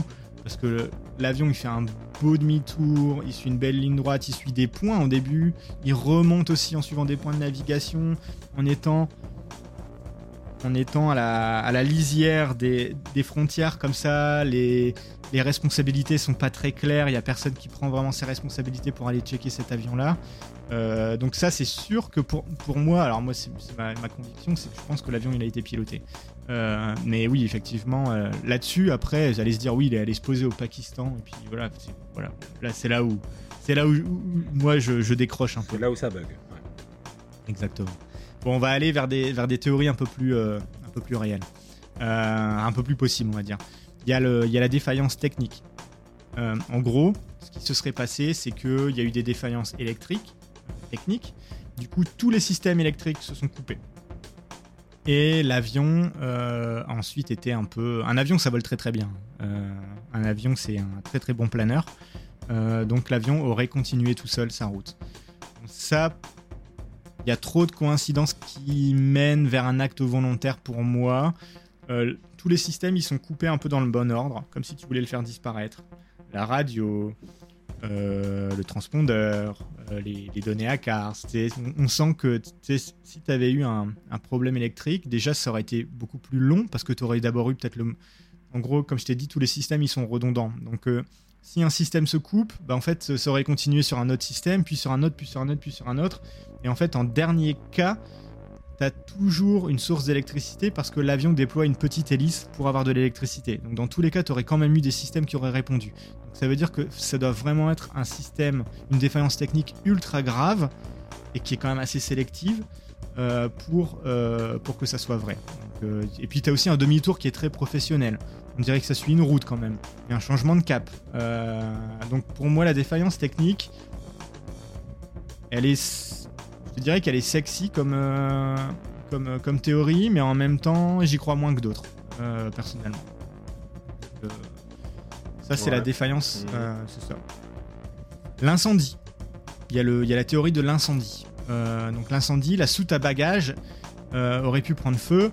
Je suis pas, je suis pas passé sur le, le détail, mais le contenu de la soute à bagages de cet avion est quand même très suspect. Euh, Il y a une cargaison de mangoustans énorme dans la cargaison, dans, dans la soute. Les- le mangoustan, c'est un fruit qui pousse euh, euh, dans, dans le coin. Sauf qu'en fait, c'est pas du tout la saison du mangoustan. Donc euh, il y a clairement. Et. c'est- Ouais, tu vois, c'est quand même assez bizarre. Et en fait, quand tu retraces les, les, les, les vols précédents entre la Malaisie et la Chine, t'as souvent des cargaisons de mangoustans. Et du coup, à voir, il y aurait un genre de trafic, tu sais, entre les pays. Euh, Trafic de mangoustans. Ouais, ouais, entre guillemets, tu vois. Donc en gros, on sait pas trop ce que ce qu'il y avait à la place des mangoustans, mais il devait certainement y avoir autre chose. Euh, on sait aussi qu'il y avait beaucoup de batteries euh, lithium, sauf qu'en fait, des batteries lithium, quand ça prend feu, ça prend feu euh, pas qu'un peu, quoi. Ça, ça prend feu. ouais. ça, Mm. donc, donc c'est ça. Donc la, la- la thèse de l'incendie qui, qui- qui aurait pu du coup expliquer une défaillance électrique avec beaucoup de systèmes qui se coupent en même temps. Euh, donc pourquoi pas aussi les personnes meurent asphyxiées par les euh, par les par les fumées euh, de l'incendie. Bon, le seul problème c'est que dans ce cas l'avion aurait pas volé 7 heures. Je veux dire, un avion qui a un incendie, surtout Ouais, de batterie, euh, lithium, ça dure pas plus de 20 minutes. Il y a eu des vols FedEx, DHL, Swissair, ils ont des problèmes. L'avion, il n'est pas resté plus de 20 minutes en vol. Au bout d'un moment, euh, veut, veut pas, l'avion, il finit par descendre. Enfin, en gros, les, pilotes mettent l'avion en descente, mais ils ont, ils ont pas 7 heures devant eux en se disant, tiens, euh, si on faisait une partie de cartes pendant 7 heures et puis on essayait d'aller le plus loin possible avec un incendie. Donc, euh, non, l'avion, euh, structurellement, il tiendrait pas. Donc, il y, y y a aussi des systèmes hein, pour éteindre les incendies et compagnie, mais dans ce cas, s'ils avaient pu éteindre les incendies, bah, ils se seraient posés. Enfin, bref, c'est- assez bizarre. Et mes remarques sur la défaillance technique, pour moi, elles sont tout aussi bonnes pour le, le problème d'incendie. Les systèmes, ils sont quand même coupés dans le bon ordre. Le demi-tour, il est professionnel. Enfin, tu sais, on va vers l'aé- vers l'aéroport le plus proche. Ça, ça, ça pourrait expliquer l'incendie. Je vais vers l'aéroport le plus proche pour me poser. Et après, il y a des changements de cap. Enfin, bref. Mm. Et puis après 7, heures, pour moi c'est le 7 heures de vol qui vient pour moi bloquer le, le- le fait que je crois pas euh, à, à l'incendie. Euh, Peu probable. C'est ça. Dépressurisation. Euh, donc euh, dépressurisation, plus assez d'oxygène chez les passagers et les pilotes. Euh, en gros, tout le monde meurt dans l'avion. Juste un petit point sur la, pression dans, dans les avions, mais en gros, plus l'avion monte, moins il y a d'air. Donc, comme il n'y a plus d'air au bout d'un moment, en fait, la cabine, il y a des genres de, de compresseurs dans un avion qui viennent ramener la pression dans le cockpit et dans la cabine comme si on était euh, pas très haut dans le ciel pour qu'on ait encore de l'air pour respirer. Dépressurisation, ça voudrait dire que ces systèmes ne fonctionnent plus, ou il y a un trou dans l'avion, bref. Euh, les gens n'ont plus assez d'oxygène, donc euh, les passagers vont malheureusement mourir. Et donc, c'est une théorie qui est assez sympa aussi. Euh, Qui est assez plausible, on va dire. Euh, en gros, plus assez d'oxygène, tout le monde meurt, sauf quelques personnes qui sont pas pilotes et qui font ce qu'ils peuvent. Euh, là, je vais pas passer de temps dessus, mais faut aller voir le, ce qui s'est passé avec le vol Helios Airways en 2005. Super intéressant, c'est exactement ce qui s'est passé. Euh, bon, L'avion, malheureusement, s'est craché à la fin, mais en tout cas, il y, avait eu une personne euh, qui avait réussi à essayer de faire quelque chose avec l'avion. Euh, le seul problème avec cette euh, théorie, c'est que pourquoi est-ce que les radios elles ont été coupées? Euh, Pourquoi il y a une panne radio totale? Pourquoi il y a le débranchement des transpondeurs? Pourquoi il y a une panne SATCOM? Pourquoi il y a une panne ACARS Tu sais, je veux dire, ça explique pas les pannes euh, derrière, Oui, tu sais, les débranchements qu'il y a eu. trop de- Trop d'événements avant, en fait. Bah c'est ça, je veux dire, euh, c'est clairement pas ce que tu irais faire si t'as une dépressurisation. Au contraire, tu de communiquer à tout prix. Et en fait, un peu dans tous les cas. Euh, dans le- en termes de feu, en termes de tout ça, t'as le temps de communiquer. T'as au moins 30 secondes pour dire euh, Mayday, Mayday ou euh, pan, pan, pan. Et puis voilà. Enfin, euh, c'est ça. Si la piste du rétablissement électrique est la bonne, est-ce que ça pourrait être un mix entre dépressurisation et acte volontaire, comme on va le voir après? Parce que en fait, le... quand le SATCOM s'est rallumé, là aussi c'est technique, mais de la façon dont le ping a été envoyé, ça pourrait être la signature qu'il y a eu dépressurisation, euh, qu'il n'y avait pas assez de pression dans l'avion. Euh, tu sais, je t'ai dit pendant un moment, pendant une heure, il y a eu vraiment plus rien du tout, plus aucune communication, et ensuite les messages sont repartis vers les satellites. Et bien ce premier ping, qui est le ping de reconnexion, aurait porté des traces au niveau des fréquences qui pourrait prouver que ça serait. euh, en gros, qu'il y aurait eu des pressurisations. Donc, pourquoi pas? Et dans ce cas, moi, ce que je trouve assez euh, probable comme théorie, c'est la suivante c'est l'acte volontaire avec des pressurisations. Pour moi, c'est acte volontaire avec des pressurisations. Donc, euh, en gros, acte volontaire, ça veut dire que c'est un détournement. Euh, en gros, quelqu'un qui vient, couper tous les systèmes pour qu'on ne puisse plus suivre l'avion. et ça a été prouvé, hein. enfin en tout cas c'était tout le monde dit que les systèmes, la façon dont ils ont été coupés et compagnie, c'est quelqu'un qui savait exactement ce qu'il faisait. Genre, c'est pas quelqu'un qui allait bidouiller des boutons. Non, non, ça a été fait dans un ordre et compagnie. Euh, pour quel objectif ça Ça, aucune idée. Hein. Suicide, détournement raté, euh, bagarre dans le cockpit, euh, personne est apte à piloter après. Mais bref, en tout cas, acte volontaire.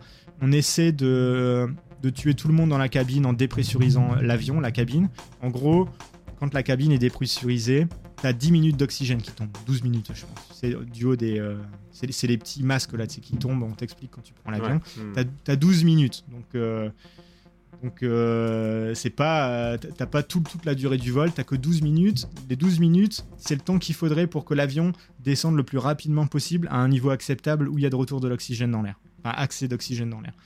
Donc sauf que les pilotes, eux, ils ont une réserve d'oxygène qui est beaucoup plus longue avec leur masque. donc en gros, est-ce que il y a un acte volontaire avec une envie de s'occuper du, enfin de s'occuper de tuer tout le monde qui est dans la cabine avant pour ensuite être tranquille et aller se cracher quelque part pour détourner, suicide, bref ça, ça, on sait pas trop. Euh, c'est ça. Les pièces qui ont été retrouvées de l'avion, euh, en gros, il y a deux théories. Je t'avais parlé d'un flaperon hein, qui a été retrouvé. Euh, donc le flaperon, c'est une des pièces qui est à, l'arrière des ailes et tu sais qui bouge hein, un peu pour. Euh, gros, mhm. tu, mets, tu mets les flaps quand tu vas atterrir ou au décollage pour que l'avion, s'il va moins vite, il ait plus de portance et qu'il se décroche pas. Et donc il y a une de ces pièces qui a été retrouvée et qui porte des traces très distinctives, sauf que là il y a un peu une bataille d'experts entre non, ça prouve que ça s'est détaché en vol, ce qui voudrait dire que l'avion quand il a manqué d'électricité, de, de, kérosène, il est tombé en panne, mais il est tombé de très haut, du coup, il a vrillé, et puis bref. Un avion, quand ça tombe ultra vite, les pièces elles s'arrachent, et du coup, l'avion, le flaperon, ça porte, porte des traces de cet arrachement. Ça, c'est la première théorie. L'autre théorie d'expert, c'est que, ben en fait, non.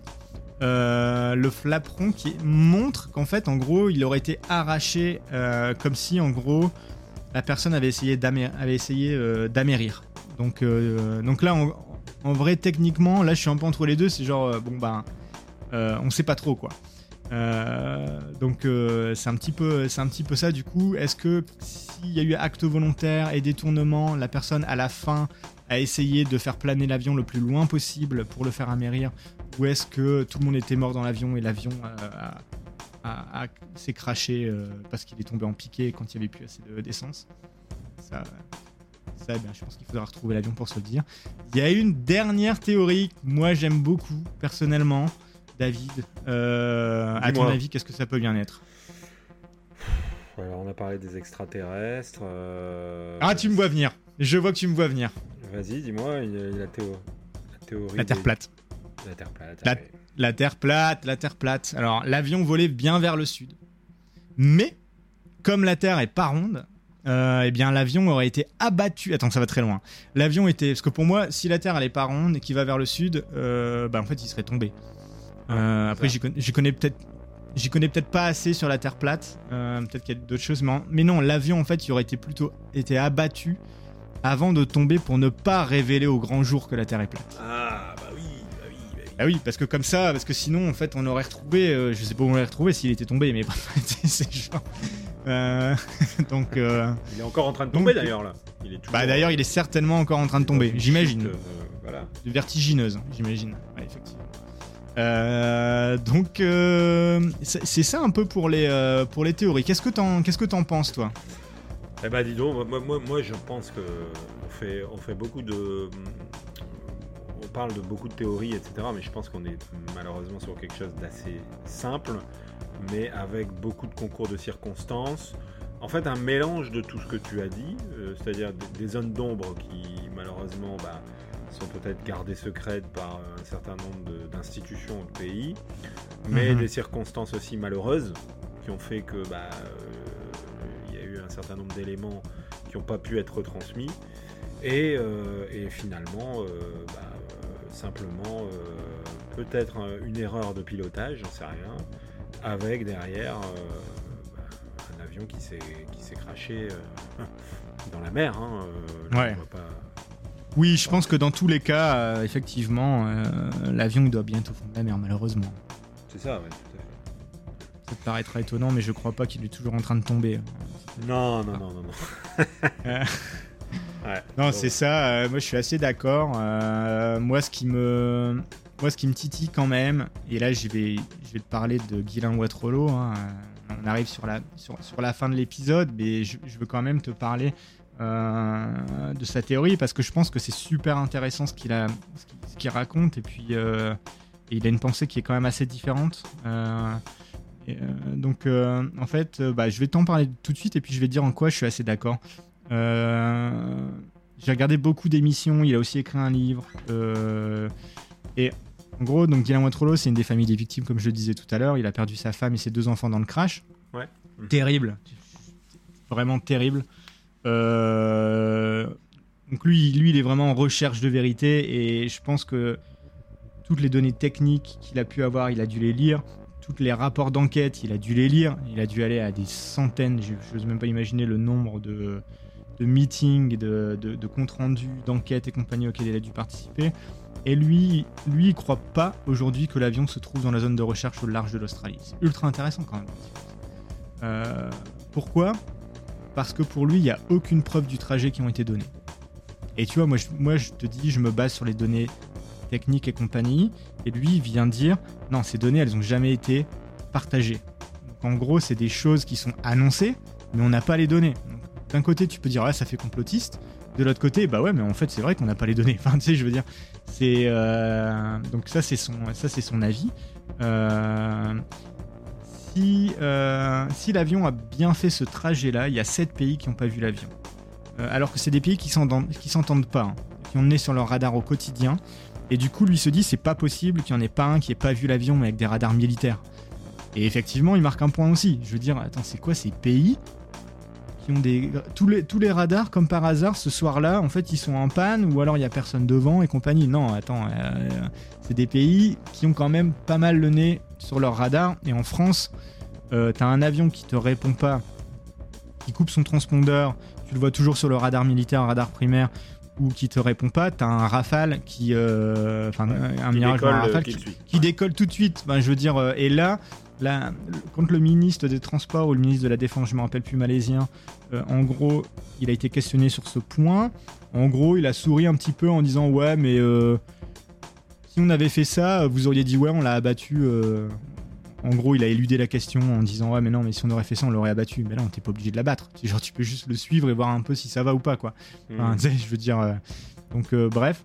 Et pour lui, les débris flottants n'ont jamais été trouvés dans le coin des recherches, alors qu'en fait, ça aurait dû amené énormément de débris, des corps, des gilets, des morceaux de l'avion. Le Rio Paris, on a trouvé des premiers débris dans une zone gigantesque après une semaine. Là, on aurait dû aussi trouver des, débris.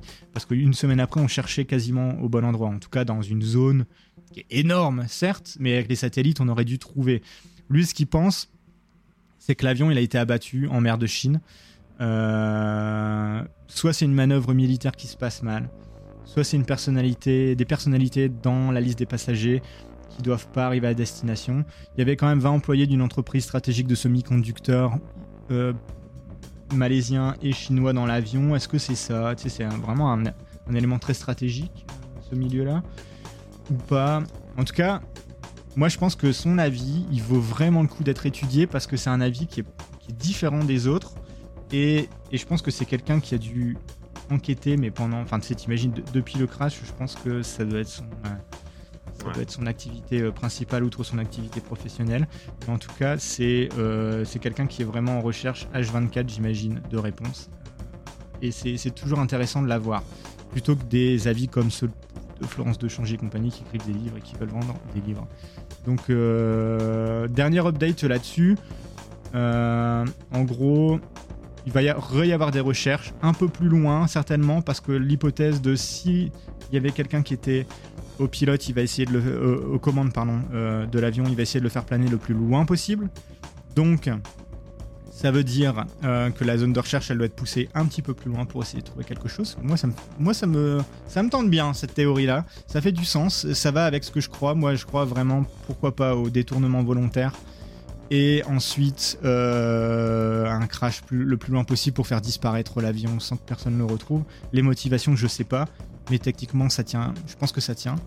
Euh, bon, les recherches, elles sont ultra compliquées. Il y a il n'y a, plus de bip de boîte noire, il n'y a plus de bip quelques mois après le crash, donc c'est terminé, ça on peut plus avoir. C'est ultra compliqué. Si on retrouve les boîtes noires, il faut encore qu'elles soient exploitables. Est-ce qu'on les trouvera, est-ce qu'on les trouvera pas? Euh, Est-ce qu'on pourra les exploiter, oui ou non? Ça, il faudrait voir. Si on trouve les débris, bah, on pourra peut-être exploiter un peu plus, essayer de reconstruire une genre de maquette gigantesque pour voir un petit peu s'il y a eu un impact, s'il y a eu du feu, s'il y a eu, euh, je sais pas, t'imagines, on pourrait trouver un, un mhm. flingue dans le cockpit. on peut penser à plein de trucs là. Tout est possible. Euh, c'est ça. Et puis je voyais que la, à la BBC, je crois, ils ont fait des tests sur des téléphones portables immergés dans de l'eau salée. Ben, en fait, on pourrait peut-être retrouver des photos, des textos, des emails qui ont essayé d'être envoyés par les passagers. Ça, ça serait incroyable. Mhm. Euh, parce que tu aurais peut-être un gars qui aurait essayé d'envoyer un SOS, un truc comme ça, tu vois. Euh, mais là encore, depuis 2014, est-ce que c'est toujours possible? C'est ça. Moi, je suis assez d'accord avec Guilin sur un truc. C'est que moi, je crois pas que un avion puisse disparaître comme ça. Et du coup, il y a bien quelqu'un qui doit savoir. C'est pas possible que l'avion fasse 7 heures de route euh, sans, qu'aucun radar le détecte. Parce qu'ils sont tous, euh, comme par hasard, en panne et compagnie.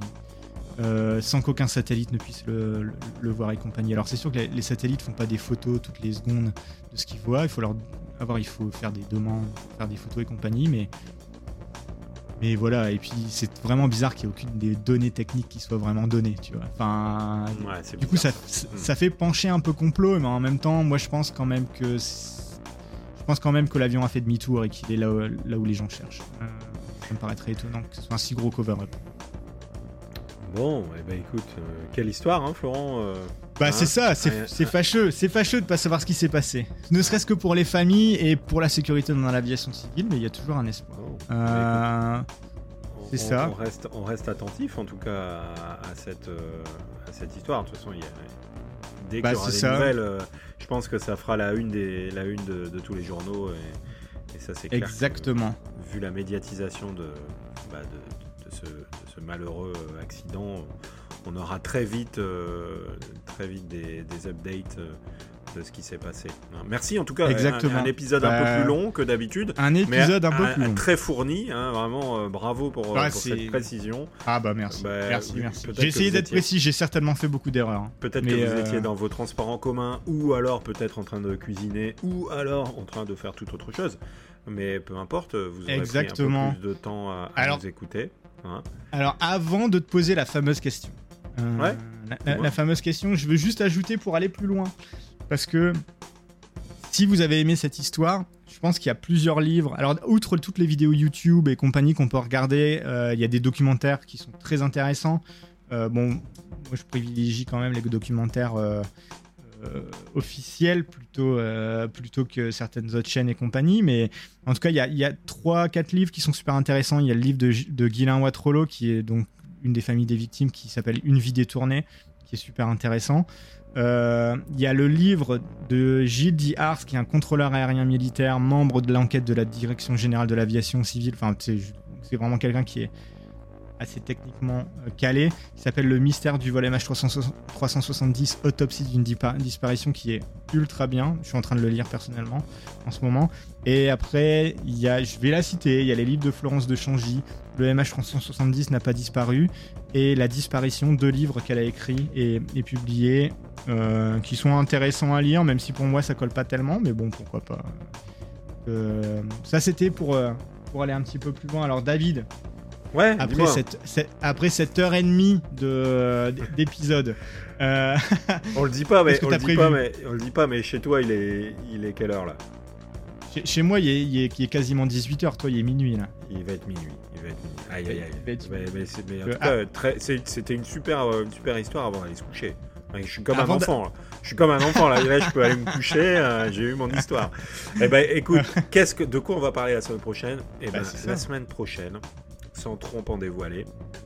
Parce que bah, on espère que vous viendrez nous écouter, donc on, on vous dévoile pas tout. Mais la semaine prochaine, tu ne le sais pas toi Florent, on va, enfin tu ne le sais pas, presque pas, euh, on, va, on va discuter d'un célèbre, euh, célèbre événement, triste événement qui s'est passé aux États-Unis avec, euh, voilà, on va dire un, un lieu, un lieu assez emblématique des États-Unis euh, qui a généré, Surnaturel ou pas surnaturel bah, qui, est, qui est un mix en fait entre entre bah, une affaire criminelle et une affaire surnaturelle. On est vraiment, on est vraiment à la frontière des deux. Ok.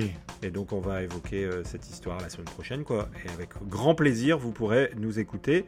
N'oubliez pas de nous suivre sur nos réseaux, c'est très important, avec un maximum de soutien sur les réseaux et de commentaires. Et puis, euh, bah, en attendant, moi je vous dis à la semaine prochaine. À la semaine prochaine, Florent, salut Salut, à bientôt. Bah écoute, euh, bonne nuit et puis à la semaine prochaine tout le monde. Ouais, salut, ciao Salut.